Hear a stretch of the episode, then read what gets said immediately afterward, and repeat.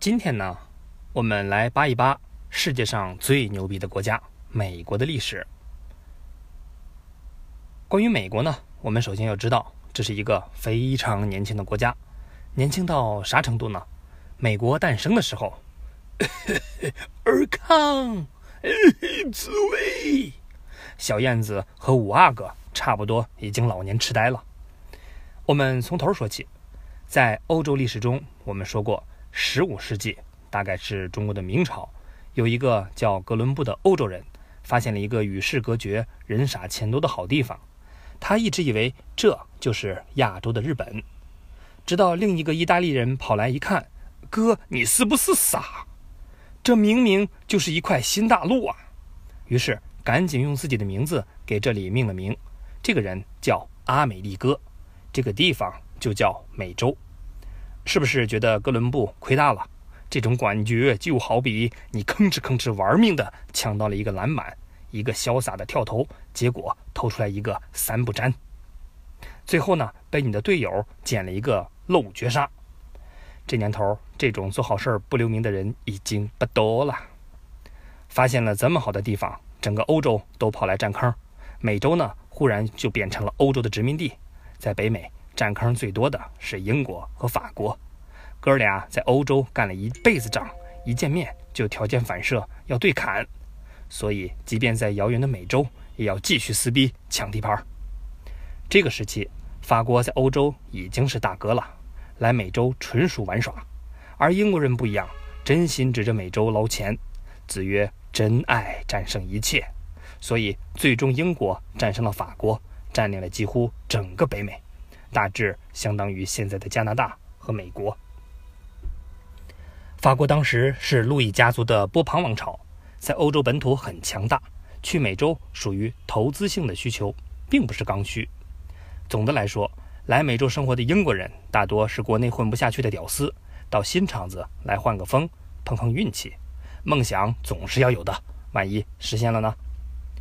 英国人来美洲最著名的一艘船叫做“五月花”，一传都是在国内姥姥不疼、舅舅不爱的宗教弱势群体。除此之外，还有农民、屌丝，甚至劳改犯什么的。当然，也有一些人生赢家，比如在跟法国干仗的时候，英国就有一个高富帅的军官，他早就跟着地主爸爸在美洲生活了。这就是传说从小就耍的一手好板斧的华盛顿。大家好啊，我是雷仔呀。大家最熟悉的应该是华仔和斧子的故事吧？大爷，这把新斧子是我的，你娃可以啊，从美国扔过来的。啊，sorry，跑错片场。呃，樱花树是不是你砍的？是啊，咋了？没什么，就随便问问。当然，华盛顿不光是长得帅，还有钱，人品好。参加完对法国的战争之后，他就在家从政，很有声望。得过天花还没死，朱杰光环亮瞎了一大票的狗眼。然后华盛顿就带领大家一起造反，一边嚷嚷要独立，这就是著名的独立宣言。不独立就没有美国，你就等着用 Note 七吧。独立宣言独立战争期间由杰弗逊起草，1776年7月4日通过，所以7月4日就是美国的国庆节独立日。这嗓子喊出来。就表示了大家铁了心要单飞了。说到这儿呢，我再给大家介绍一位新的朋友华莱士。五百年前，带着苏格兰人反抗英国，给英国整惨了。看过电影《勇敢的心》，应该都很熟悉。看明白了吗？历史的经验再次告诉我们：英国再牛逼，只要碰上高喊胜利口诀的华姓男子 “Freedom”，就要歇菜了。英国家里一出事儿。谁最高兴？No，不是英国人都挺高兴。他们平常在欧洲没少得罪人，出来混总是要还的。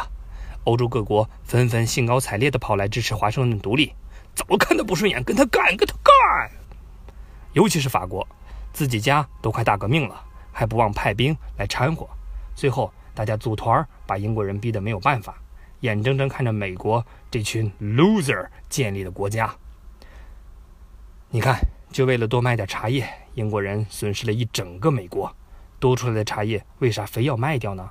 这个故事告诉我们，去库存其实很简单，多吃茶叶蛋，有利于维护国家的统一和稳定。为了祝贺美国人独立，法国呢还幸灾乐祸的送了一个大礼：“哥们儿，给你介绍个女神吧。”“啥样呢？大，哪儿都大。”“快快快，我要！”纽约的自由女神像就是法国人在美国独立一百周年的时候送的，象征自由和反抗暴政。所以交朋友一定要交法国这样的，替你玩命还送你女神。这就是美国诞生的过程。第一任总统当然是华盛顿。他干了两届之后就主动退出了，搞得之后的总统都不好意思超过两任。啊，最初的美国呢只有十三个州，而且都窝在东边，这个区域就是最早的美国，号称美国十三州。这显然是不完整的，于是大规模的扩张开始了，扩着扩着扩出毛病来。历史的经验再次告诉我们，一次完整的团队建设包括共同跟敌人打一仗。再关上门，自己干一仗。对对对，这说的是古希腊。请关注下集《美国往事之南北战争》。